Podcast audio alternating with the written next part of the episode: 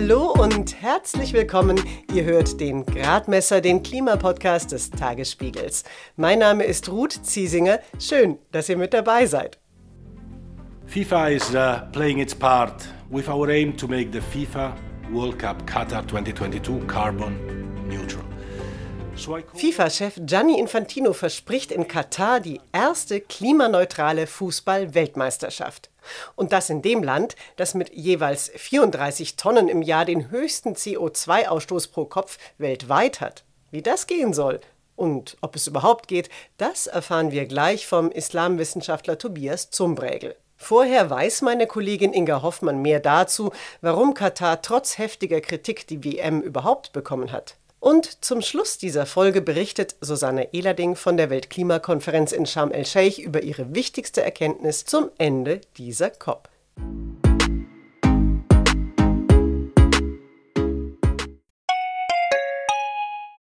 Wie geht es weiter mit der Europäischen Union? Präsidentschaftswahlen in den USA, EU-Parlamentswahlen, geopolitische Krisen und wirtschaftliche Schwierigkeiten.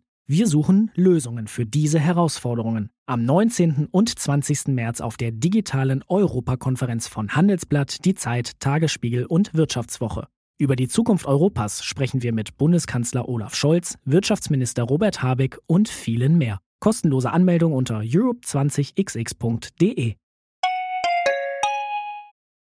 Am Sonntag, den 20. November, beginnt die Fußball-Weltmeisterschaft in Katar. Schon das Datum zeigt, diese WM ist anders als andere Weltmeisterschaften. Sie findet quasi im Winter statt. Denn in Katar kann man bei bis zu 50 Grad im Sommer draußen einfach nicht kicken. Jetzt, Ende November, hat es im Emirat allerdings immer noch bis zu 30 Grad und in den Stadien blasen Klimaanlagen kühle Luft auf den Rasen. Deshalb habe ich meine Kollegin Inga Hoffmann aus der Sportredaktion auch als erstes gefragt, warum hat die FIFA vor zwölf Jahren Katar eigentlich überhaupt die WM gegeben?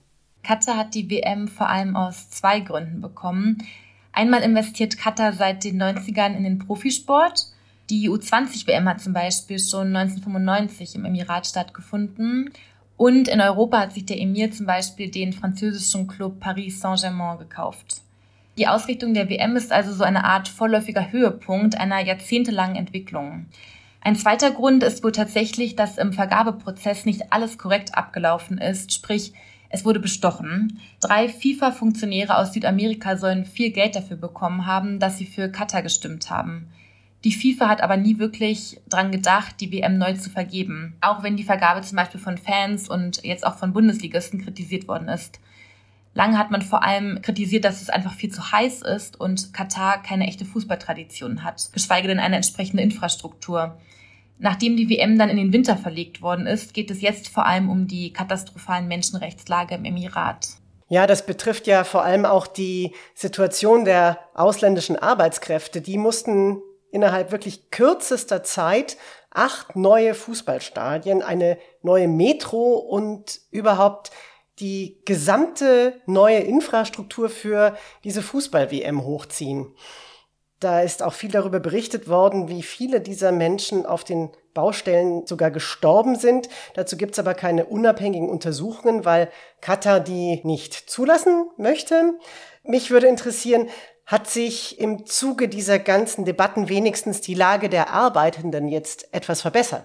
Ja, Katar hat auf den Druck von Menschenrechtsorganisationen durchaus reagiert und ähm, Reformen erlassen. Zum Beispiel wurden ein Mindestlohn eingeführt und ein Gesetz, das die Arbeitszeiten regelt. Mm, allerdings nur auf dem Papier. Oftmals klaffen Anspruch und Wirklichkeit total auseinander. Wir reden nämlich nicht nur von ArbeiterInnen auf den Baustellen, sondern auch in privaten Haushalten, im privatisierten Sicherheitssektor und in den Restaurants, die auch während der WM noch eine wichtige Rolle spielen werden. Das erschwert erheblich, die Einhaltung der Gesetze konsequent zu kontrollieren. Das heißt, Löhne werden häufig immer noch gar nicht ausgezahlt oder bleiben lange aus. Erst vor wenigen Wochen wurden zum Beispiel nepalesische Arbeiter deportiert, weil sie vor einem Unternehmen protestierten und ihre ausbleibenden Löhne einforderten. Und das kurz vor der WM. Man kann sich also denken, wie viel schlimmer die Lage noch wird, wenn erstmal die ganzen Kameras, JournalistInnen und DiplomatInnen abgerückt sind. Jetzt gibt es prominente Menschen, die eben aufgrund der Menschenrechtslage sagen, wir fahren nicht nach Katar. Philipp Lahm ist einer von ihnen, den kennen wir alle noch als Kapitän, früheren Kapitän der Nationalmannschaft.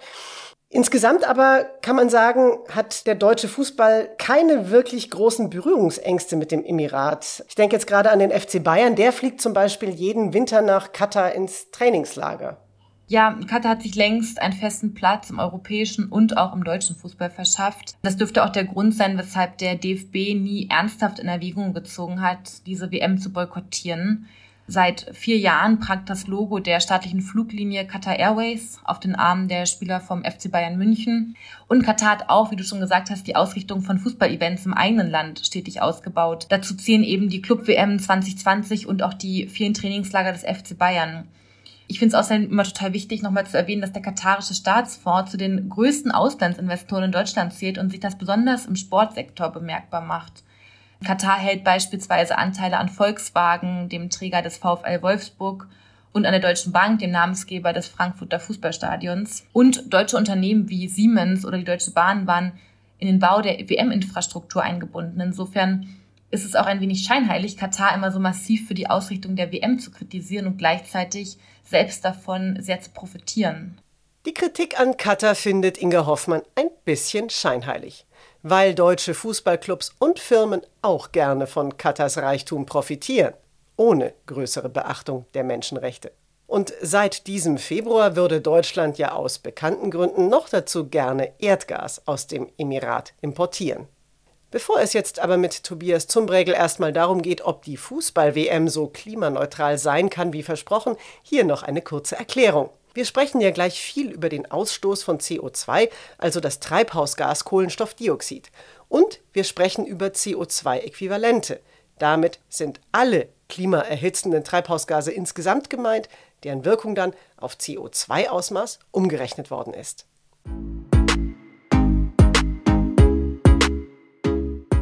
Tobias Zumbregel ist Islamwissenschaftler am Carpo-Institut in Bonn und forscht unter anderem zu Klimaschutz und Nachhaltigkeit in den Golfmonarchien. Erreicht habe ich ihn in seinem Hotelzimmer in Sharm el-Sheikh kurz vor einem weiteren Arbeitstag auf der Weltklimakonferenz. Herr Zumbregel, ich würde gerne zunächst noch mit einer etwas allgemeineren Frage einsteigen. Und zwar, wenn man sich anguckt, Katar sagt selbst, dass es mehr als 200 Milliarden Dollar allein in Infrastrukturprojekte rund um diese Fußball-WM gesteckt hat. Und ich frage mich, warum ist Katar diese WM so wichtig? Für Katar bedeutet diese WM im Prinzip alles. Das ist der Triumph einer langfristig ausgelegten Strategie, mit der sich das Regime in Doha international positionieren möchte, dass es wichtig wird, dass es beachtet wird, abseits beispielsweise einer Gas- oder Energieversorgung, dass man eben halt auf, auf, auf Katar aufmerksam wird. Und ähm, ja, natürlich ist es dementsprechend auch ein wahnsinnig großes Prestigeprojekt. Ja, und dazu zu dem Prestige gehört auch, dass Katar selbst behauptet und die FIFA behauptet das auch, dass die WM die erste CO2-neutrale Fußball-Weltmeisterschaft sein wird. Das ist allerdings, erlauben Sie mir, wenn ich das so sage, wenn man sich das genauer anschaut, ziemlicher Unfug. Eine Schweizer Firma hat ja schon im Auftrag der FIFA selbst berechnet, dass die WM auf jeden Fall einen extra Ausstoß von etwa 3,6 Millionen Tonnen CO2-Äquivalenten bedeuten wird.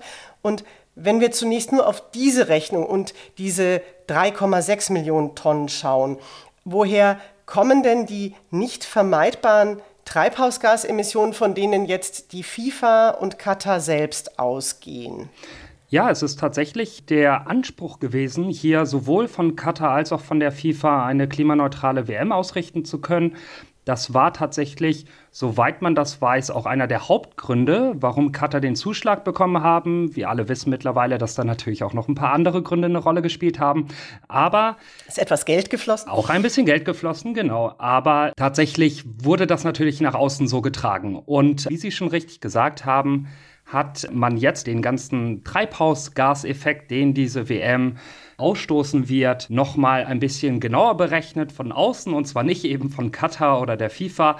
Und man ist da tatsächlich zu einer Berechnung gekommen, dass die Treibhausgasemissionen circa sechsmal höher sind als von der FIFA und von dem Land ursprünglich berechnet. Und das hat eine Vielzahl an Gründen. Also ich glaube, ähm, zuallererst hat man natürlich die, ähm, die Emissionen, die grundsätzlichen Emissionen, die damit entstehen, unterschätzt. Man hat äh, zwar viel gebaut, man hat auch äh, versucht, eben die Infrastruktur zu errichten. Das hat erstmal sehr viele Emissionen natürlich ausgestoßen, aber man hat dann am Ende des Tages ja doch unterschätzt, wie viele Leute kommen werden und dass man vielleicht als kleines Land dem nicht gerecht werden kann. Dementsprechend finden ja jetzt zahlreiche ja sogenannte Pendelflüge aus den Nachbarstaaten statt. Und die waren von Anfang an gar nicht in der Berechnung drin. Das heißt, diese Flüge werden jetzt kommen noch mal dazu. Also ein Turnier, was vier Wochen geht, hat einen wesentlich größeren CO2-Ausstoß als beispielsweise ein Land wie Mali oder so pro Jahr. Ja, ja, Sie haben jetzt eine ganze Reihe von verschiedenen Punkten angesprochen. Sie haben diese 1,5 Millionen Fans angesprochen, die erwartet werden in einem Land, in dem 300.000 Kataris leben und dann noch mal ungefähr zwei Millionen Ausländer, Gastarbeiter, also ziemlich viel. Und die eben von äh, Saudi-Arabien dann einfliegen oder aus anderen Ländern in der Region, um dann sich Spiele anzugucken. Da wird es natürlich nichts mit der WM der kurzen Wege, die man sich da mal vorgestellt hat.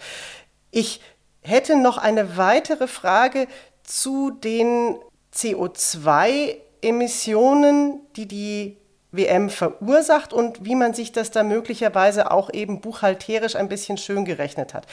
Kann es sein, dass die FIFA und Katar sich einfach angeguckt haben, gut, der Bau der Stadien, der Betrieb der Stadien, das ist das da haben wir ein bestimmtes Kontingent an Treibhausgasemissionen, was da auftritt, aber wir berechnen das quasi runter nur auf die Tage, an denen die WM stattfindet. Ist das korrekt? Genau, das ist zum Beispiel einer der Hauptkritikpunkte, die auch dieser kürzlich erschienene Report von Carbon Market Watch entschlüsselt und da definitiv eben natürlich auch darauf verweist, dass man hier mit ganz anderen Zahlen und äh, Daten gerechnet hat und das wirklich nur die Betriebnahme während der WM betrifft. Also viele dieser Stadien, die gebaut worden sind, und das sind ja insgesamt sieben neue, die gebaut worden sind für ein kleines Land, Sie sagten selber, unfassbar viele Stadien, die sollen danach zwar genutzt werden, da sollen auch Teile der Sitzplätze zurückgebaut werden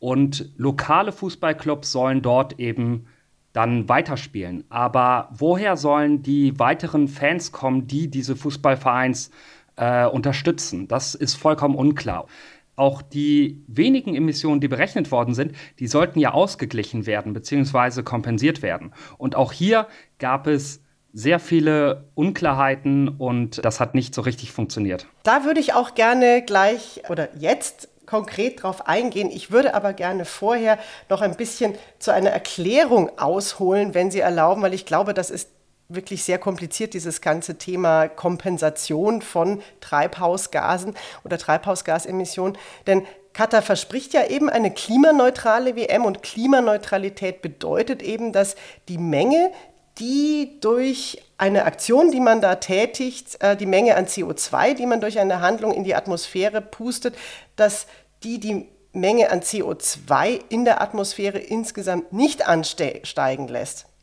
Das heißt also, entweder das, was ich mache, verursacht von vornherein keine Treibhausgase. Das wäre zum Beispiel Fußballspielen auf einem normalen, nicht mit Klimaanlage runtergekühlten Fußballplatz.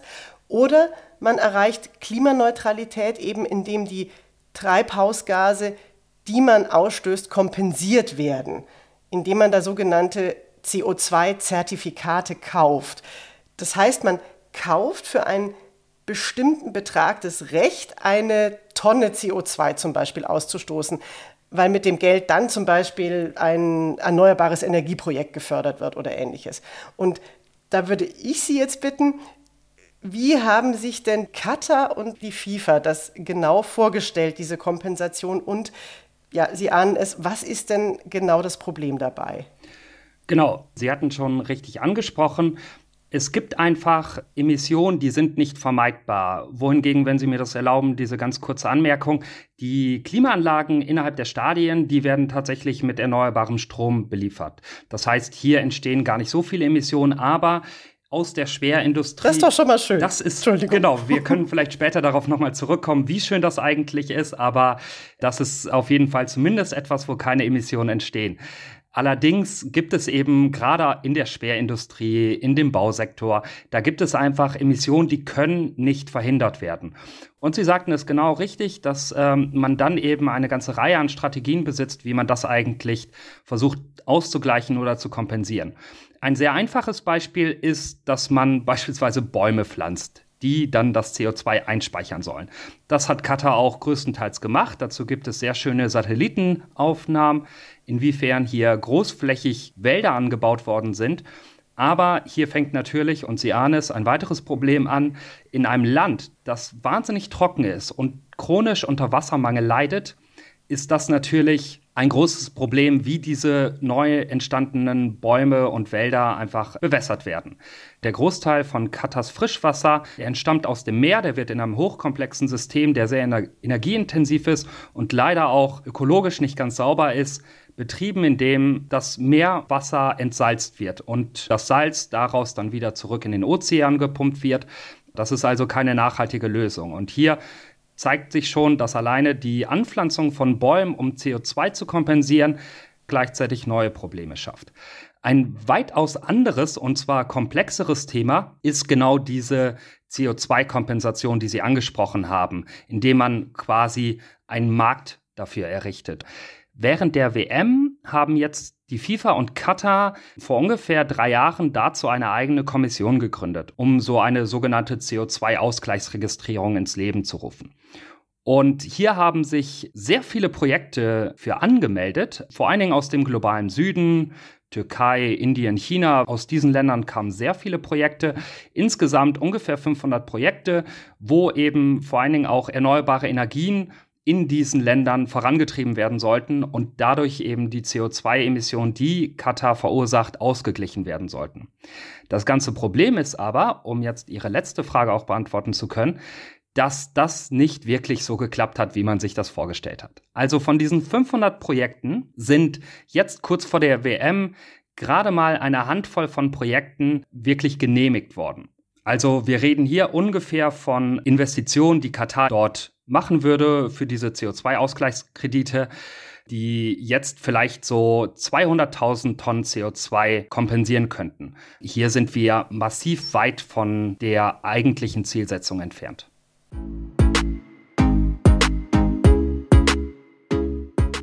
Katar ist also weit vom eigenen Ziel der grünsten WM aller Zeiten entfernt. Warum das so ist, fasse ich jetzt noch mal kurz zusammen, bevor es weitergeht im Gespräch mit Tobias Zumbregel. Also, Katar und die FIFA selbst gehen davon aus, dass durch das Turnier 3,6 Millionen Tonnen CO2 in die Atmosphäre geblasen werden. Das an sich ist schon mehr, als manche Länder in Afrika in einem ganzen Jahr ausstoßen. Dazu kommt aber, Katar und die FIFA haben sich diese Emissionen auch noch schön gerechnet. Die echten Emissionen sind mindestens sechsmal so hoch, also deutlich über 20 Millionen Tonnen. Weil Katar zum Beispiel die täglichen Shuttle-Fanflüge aus den Nachbarländern mal eben ignoriert. Und weil Katar und die FIFA bei den Stadien die Emissionen rechnerisch auf eine Betriebszeit von 60 Jahren verteilen und nur 70 Tage davon in der WM-Bilanz auftauchen. Jetzt soll zwar das Pflanzen von Bäumen und Sträuchern in der Wüste CO2 aus der Luft speichern, doch dafür wird Meerwasser entsalzt und die Anlagen dafür laufen mit Öl und Erdgas. Über sogenannte Kompensationsprojekte, die Katar in anderen Ländern finanziert, werden gerade mal 200.000 Tonnen CO2 eingespart. Von Tobias Zumbrägel wollte ich deshalb wissen, bin ich jetzt zynisch oder ist diese Fußball-WM eine einzige große Greenwashing-Aktion? Man kann definitiv sagen, dass hier eine Art des Greenwash entsteht. Ich glaube aber tatsächlich, dass auch in vielen Gesprächen, die ich mit Kataris und mit Experten, Expertinnen durchgeführt habe, auch vor Ort, es gab tatsächlich wirklich diesen Anspruch, dass man glauben konnte und sich der Illusion hergegeben hat, eine klimaneutrale Fußball-WM ausrichten zu können. Das heißt, der Anspruch war da, der ist am Ende krachend gescheitert und dementsprechend ist es sehr leicht, hier von einer Art des Greenwashes zu reden. Aber Katar ist sich durchaus bewusst, dass man sein bisheriges Lebensmodell und das ökonomische Modell, was man eigentlich bisher gelebt hat, dass man das massiv ändern muss. Es gehört ja zu einem der Länder mit dem höchsten CO2-Fußabdruck, aber auch mit dem größten insgesamten ökologischen Fußabdruck. Da ist man sich in Katar durchaus dessen bewusst. Sie haben es vorhin erwähnt, Katar hat jetzt kurz vor der Fußball-WM tatsächlich sein erstes großes Solarkraftwerk in Betrieb genommen. Als ich das gehört habe, habe ich mich gefragt, warum setzt Katar denn eigentlich nicht jetzt schon viel mehr auf erneuerbare Energien? Das ist das große Problem, wo wir zum Kern kommen, warum es mit einer ökologischen Transformation nicht so ganz hergeholt ist bei Katar. Tatsächlich, Sie haben es genannt, das erste sehr große Solarkraftwerk wurde jetzt errichtet. Und es wurde nur errichtet, um eben die Stadien mit erneuerbaren Energien runterzukühlen. Das klingt erstmal absurd und natürlich ist es wieder nur ein Add-on zu ähm, einem, einer nicht wirklich klimaneutralen WM.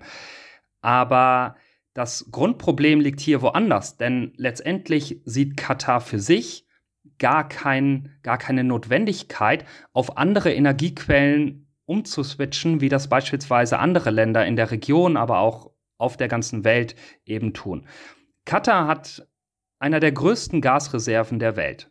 Spätestens eben seit dem Krieg in der Ukraine ist uns allen bewusst, wie relevant das Thema dann doch sein wird. Und vor diesem Hintergrund suchen wir ja auch gerade nach neuen Gasreserven und Energiequellen und Lieferanten und Katar ist dessen natürlich absolut bewusst.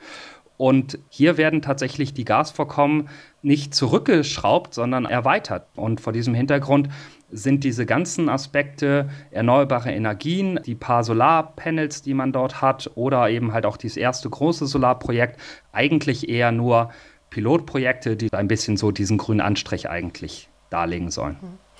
Jetzt ist es aber allerdings so, dass inzwischen doch sehr klar ist, dass Methan eben auch ein wahnsinnig klimaschädliches Treibhausgas ist, kurzfristig eben sogar, also kurzfristig bezieht sich dann auf Jahrzehnte, kurzfristig eben sogar sehr viel klimaschädlicher als CO2. Insofern gibt es ja inzwischen auch Bestrebungen, die Abhängigkeit von Erdgas zu verkürzen.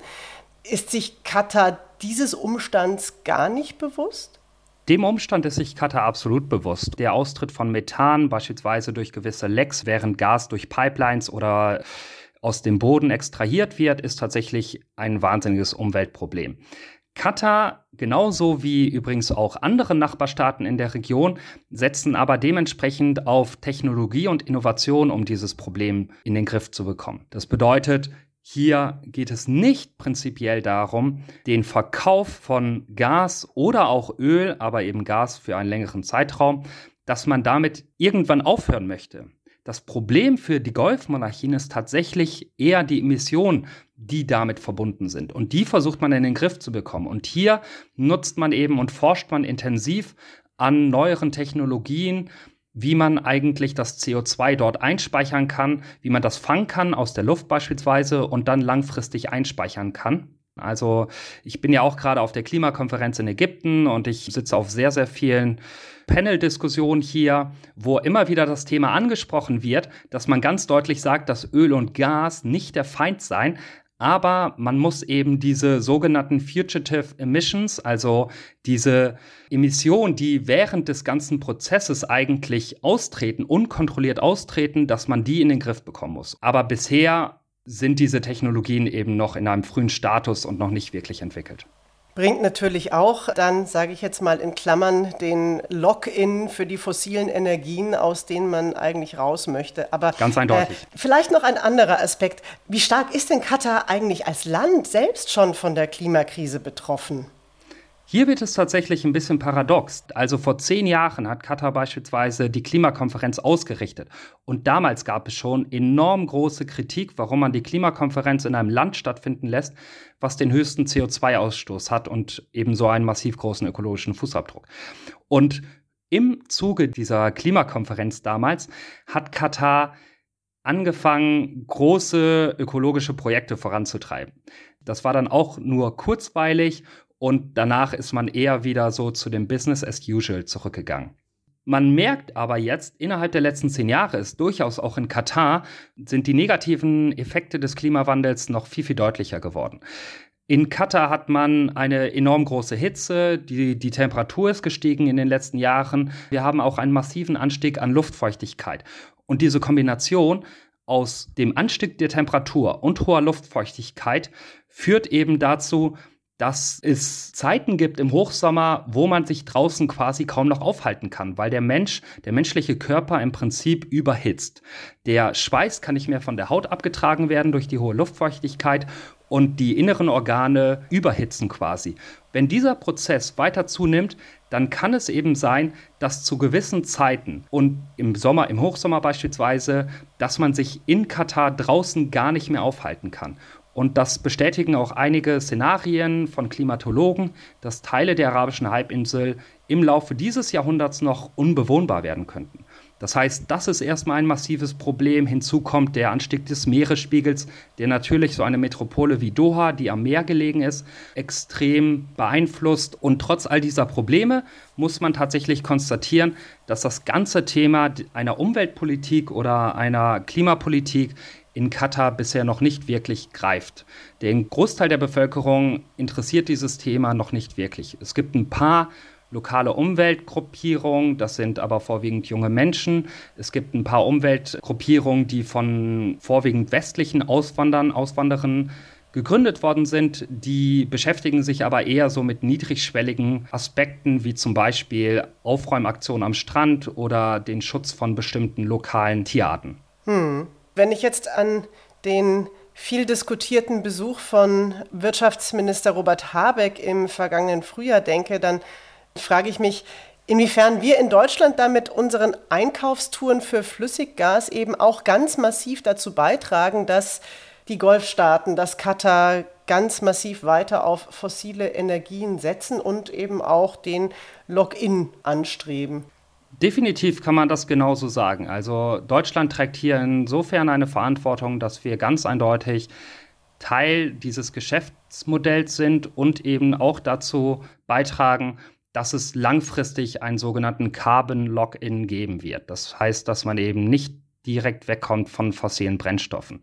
Und das ist ein enorm großes Problem. Und hier hat natürlich der Krieg in der Ukraine seine Effekte gehabt. Hier muss man aber auch sagen, inwiefern ist das notwendig, dass man jetzt auf Biegen und Brechen kurzfristig versucht, Gas einzukaufen und sich im Zweifel sogar an sehr langfristige Gasabkommen mit Katar binden lässt. Denn Katar hat natürlich auch nur Interesse daran, über einen längeren Zeitraum dieses Gas zu verkaufen. Und die bisherigen Abnehmer in den asiatischen Ländern, die haben eben Laufzeiten, die gehen 20, 25 Jahre. Wenn Deutschland jetzt daherkommt und eigentlich nur fünf Jahre haben möchte, dann ist das für die Kataris nicht attraktiv. Aber am Ende des Tages ist Katar jetzt gerade am längeren Hebel und das wissen sie ganz genau. Und hier sollte man in der deutschen Bundesregierung auf jeden Fall vorsichtig sein, ob man dieses Spiel mitspielen möchte und zu welchem Preis.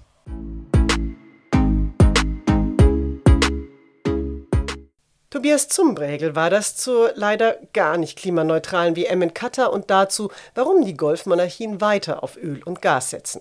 Das hat sich übrigens auch auf der Weltklimakonferenz gezeigt. Da blockierte unter anderem Saudi-Arabien einen Beschluss der Staaten, perspektivisch aus allen fossilen Energien auszusteigen. Trotzdem gab es auch Bewegung in Sharm el-Sheikh, weil nämlich die zwei größten Treibhausgasemittenten, China und die USA, wieder miteinander sprechen. Joe Biden und Xi Jinping haben auf dem G20-Gipfel in Bali ihre Funkstille beendet, mit Folgen auch in Ägypten, wie meine Kollegin Susanne Ehlerding weiß. Sie ist in Sharm el-Sheikh mit dabei. Ja, alle hier sagen, es hat auf jeden Fall geholfen.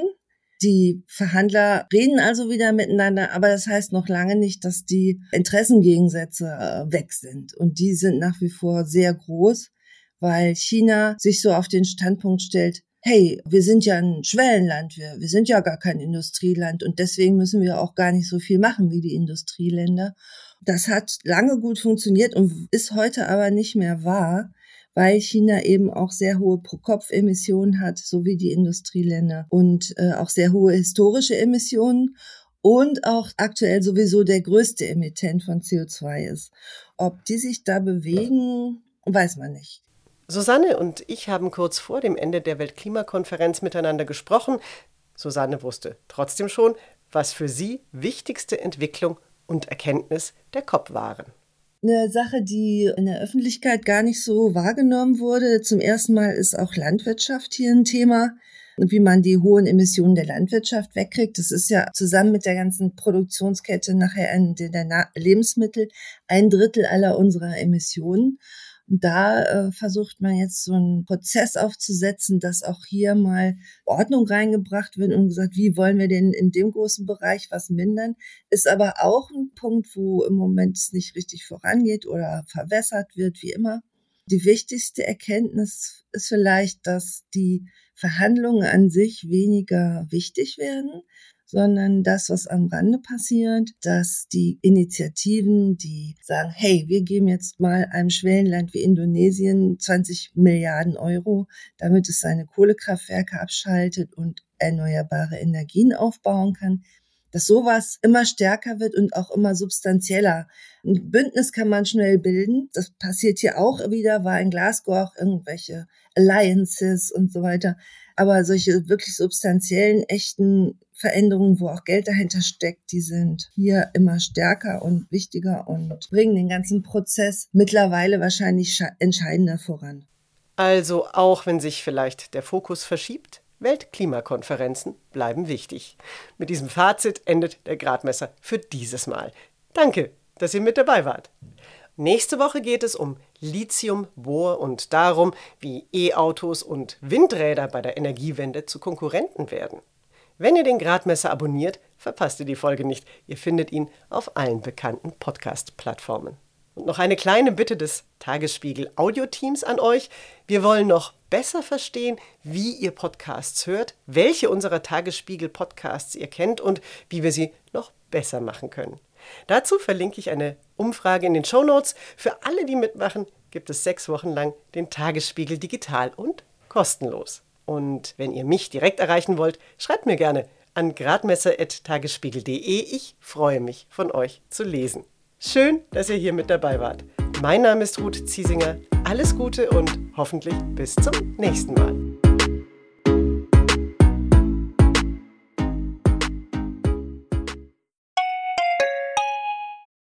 Wie geht es weiter mit der Europäischen Union? Präsidentschaftswahlen in den USA, EU-Parlamentswahlen, geopolitische Krisen und wirtschaftliche Schwierigkeiten. Wir suchen Lösungen für diese Herausforderungen. Am 19. und 20. März auf der digitalen Europakonferenz von Handelsblatt, Die Zeit, Tagesspiegel und Wirtschaftswoche. Über die Zukunft Europas sprechen wir mit Bundeskanzler Olaf Scholz, Wirtschaftsminister Robert Habeck und vielen mehr. Kostenlose Anmeldung unter europe20xx.de.